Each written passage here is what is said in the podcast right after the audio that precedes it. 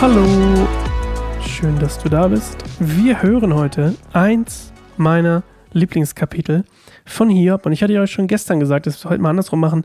Wir hören erst und reden dann. Bis gleich. Es gibt Orte, an denen man Silber findet und Stellen, wo das Gold gereinigt wird. Eisen wird aus dem Erdreich gefördert und aus Erzgestein schmilzt man Kupfer.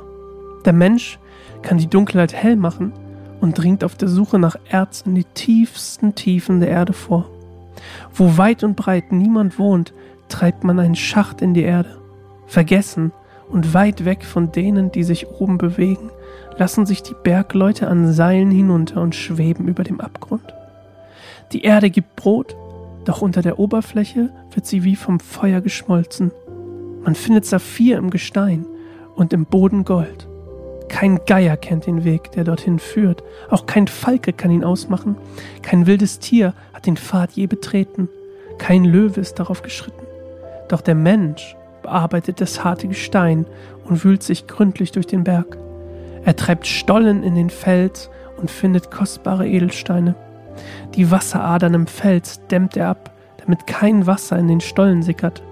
So bringt er verborgene Schätze ans Licht. Wo aber ist die Weisheit zu finden? Und wo lässt sich die Erkenntnis aufspüren? Kein Mensch weiß, wo sie ist. Und unter den Lebenden ist sie nicht zu finden. Hier ist sie nicht, sagt die Urflut. Bei mir ist sie auch nicht, spricht das Meer. Man kann sie nicht mit Gold erwerben und ihren Gegenwert nicht mit Silber aufwiegen. Sie lässt sich nicht mit Gold aus dem Ophir bezahlen. Sie ist wertvoller als kostbarer Onyx oder Saphir. Gold und edles Glas sind nicht mit ihr zu vergleichen. Auch gegen Goldschmuck kann man sie nicht eintauschen. Von Korallen und Kristall ganz zu schweigen. Weisheit zu besitzen ist wertvoller als Perlen. Man kann sie nicht mit dem Topas aus Kusch gleichsetzen. Das reinste Gold wiegt sie nicht auf. Doch woher kommt die Weisheit und wo ist die Erkenntnis zu finden? Sie ist den Augen der Menschen verborgen. Nicht einmal die Vögel des Himmels können sie ausmachen. Nur der Abgrund und der Tod sagen, wir haben ein vages Gerücht von ihr gehört. Gott allein kennt den Weg zu ihr. Er weiß, wo sie zu finden ist. Denn er blickt über die ganze Erde und sieht alles, was unter dem Himmel ist. Er bestimmte die Stärke des Windes und das Ausmaß der Gewässer. Er gab dem Regen ein Gesetz und schrieb Sturm und Gewitter ihren Weg vor. Damals sah er die Weisheit, maß sie aus setzte sie ein und prüfte sie auch. Und so spricht er zu den Menschen.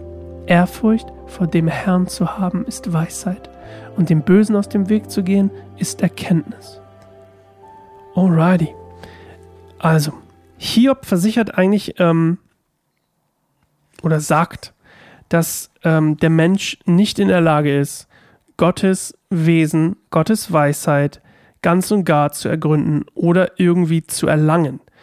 Und ähm, er widerspricht damit auch absolut deutlich den drei Freunden, die ja behauptet hatten, sie wüssten, was Gott eigentlich in Hiobs Leben tut. Und es geht hier so ein bisschen um die Unfähigkeit, wie gesagt, des Menschen, Gottes Weisheit zu erkennen, selbst wenn er sie sieht, und zu erlangen. Und ähm, ich finde das so ein schönes Beispiel mit dem, mit dem Bergbau und den Metallen und so. Es ist irgendwie ein sehr, sehr schönes Kapitel, weil es irgendwie auch so ah, so bildlich ist. Also so, ich finde es sehr leicht, sich das Ganze vorzustellen. Ich finde es auch so faszinierend, dass es früher Bergbau gab. Also das ist ja auch absolut crazy, dass Leute irgendwelche mit irgendwelchen komischen Mitteln irgendwelche Höhlen geschaffen haben oder irgendwelche unterirdischen Sachen, um irgendwie Saphire oder so zu finden. Was für ein krasses, also wie krass finde ich das, muss man mir mal vorstellen. Und ähm, der Mensch quasi im Bergbau unter der Erde sucht und Dinge findet und sucht und Dinge findet und ähm, er quasi in der Lage ist, aufgrund seiner, seiner Tat Dinge, die verborgen unter der Erde liegen, also das, was er beschreibt, kein Vogel zum Beispiel wird das jemand sehen, diese Schätze, ähm, diese Schätze ans Licht zu bringen, also die Dinge, die unter der Erde liegen, ans Licht zu bringen. Aber trotzdem ist er nicht in der Lage, obwohl der Mensch das kann, mit diesen Mitteln, die ihm zur Verfügung stehen, also mit, mit der Technik oder was auch immer, kann der Mensch trotzdem nicht ohne Gott Weisheit erlangen. und quasi den größten aller Schätze finden, nämlich die Weisheit. Und ähm, selbst, wenn, selbst wenn wir krasse Schätze unter der Erde finden können, ist es, wie gesagt, uns nicht möglich, Weisheit zu, alleine zu finden ohne Gott. Auch nicht unter der Erde, weil diese ganzen Kristalle und Saphire und Onyx und Topas und was auch immer sind nicht und Perlen ähm, haben nicht den Wert von Weisheit. Das ist eigentlich das, was hier gesagt wird. Und ähm, er spricht auch so ein bisschen über den, den Geist des Schöpfers. Ähm, und ähm, der Geist des Schöpfers erkennt quasi die Weisheit, erforscht sie und ähm, es tut quasi das, was der Mensch nicht kann, für den Menschen. Ich hoffe, du verstehst, was ich meine. Das heißt, wir brauchen den Geist Gottes in uns, um den wahren Schatz, der verborgen liegt, zu, ähm, zu heben, sozusagen, oder in uns aufzunehmen, zu erkennen.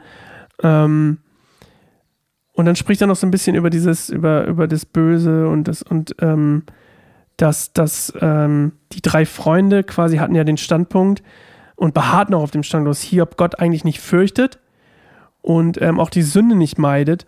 Und deswegen kann er nicht weise sein. Das war eine dieser Argumentationslinien. Und Hiob behauptet quasi das Gegenteil. Er sagt, gerade weil er Gott fürchtet und das Böse verabscheut, ist er weise und hat Erkenntnis und Einsicht. Und ähm, ich finde das Kapitel einfach unglaublich schön. Ich will es einfach so stehen lassen. Sehr, sehr schönes Kapitel, Kapitel 28. Und morgen hören wir Nummer 29. Ich freue mich auf euch, freue mich auf dich und äh, bis bald. Ciao.